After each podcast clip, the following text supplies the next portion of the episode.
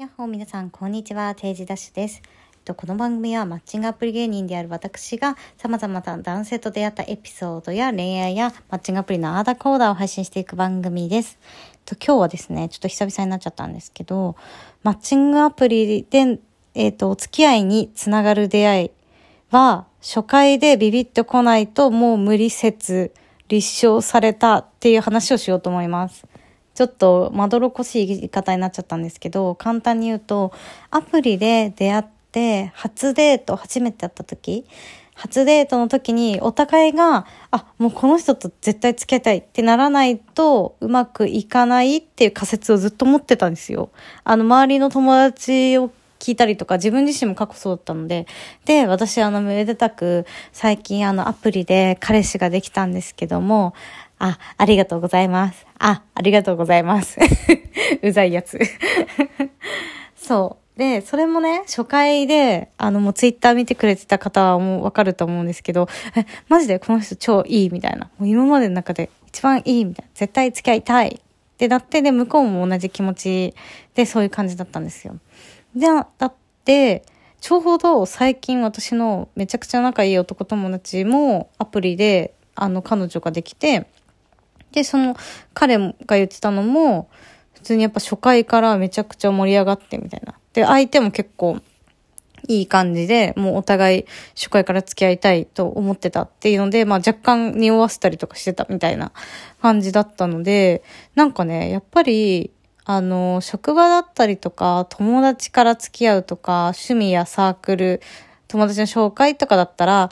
まあ合コンとかだったらね、初めにあのお互いビビッと来ないと付き合うことないのと結構同じで、やっぱりアプリだとどうしても1回目会って、うん、この人条件的にいいけど、まだ異性として好きになれるかわかんないけど、まあ、でもスペック高いし、話も合うし、人そうだから、とりあえずもう1回、2回、3回ぐらい会ってから考えようかなみたいなのって、割とあるあるの話っていうか、自分も割とそういう考え方をした時期が長かったので、でもなんかいろんな人の話を聞いたりとか、自分自身もそうだし、過去のことを振り返ってみると、やっぱり初めて会って、その初回のご飯、まあ1時間とか喋った時に、あ、この人めっちゃいいなみたいな。まあ自分だけが思って、でも向こうはそう思わないってパターンもちろんお互いあるけど、お互いが、うわ、いいってならないと、まあなんか付き合ったとしてもやっぱすぐ別れちゃったりとか、なんか、とりあえず付き合ってるみたいな感じになっちゃうので、本当になんかね、盛り盛り上がるような、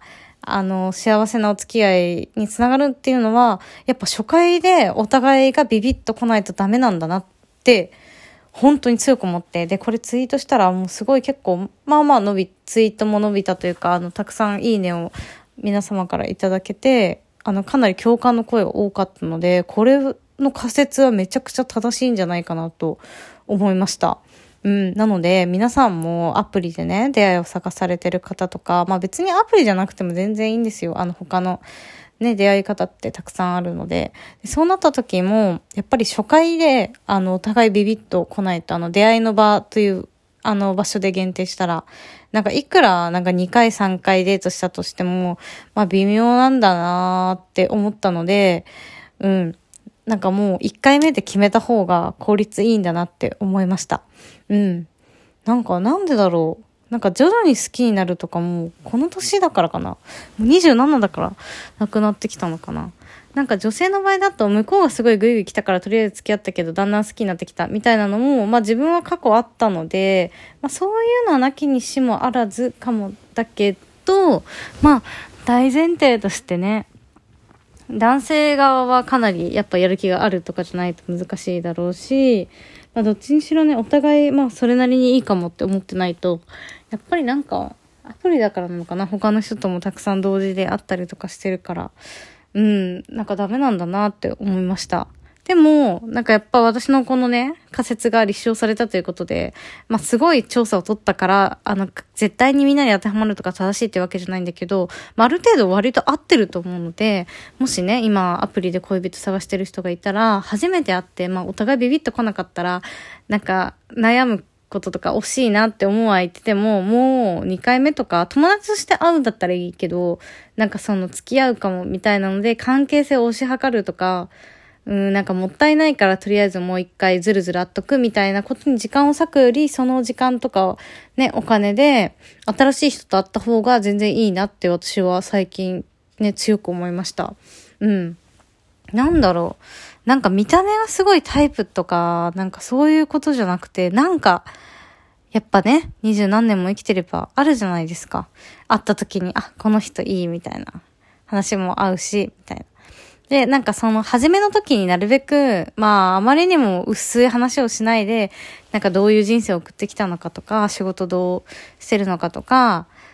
なんか前の、あと恋バナとかもした方がいいですよね。ちゃんと。前の彼女とかとはなんで別れたのとか、どういう人と付き合ってたのとか、あとどれぐらいの長さ付き合ってたのとかは、聞くと、なんかこの人大丈夫な人かなとか、どういう恋愛してきてるタイプなんだろうとか、なんか付き合ったらどういう感じって言われるとかって聞くと、なんか一応ね、まあ自分で言うから本当かどうかわからないけど、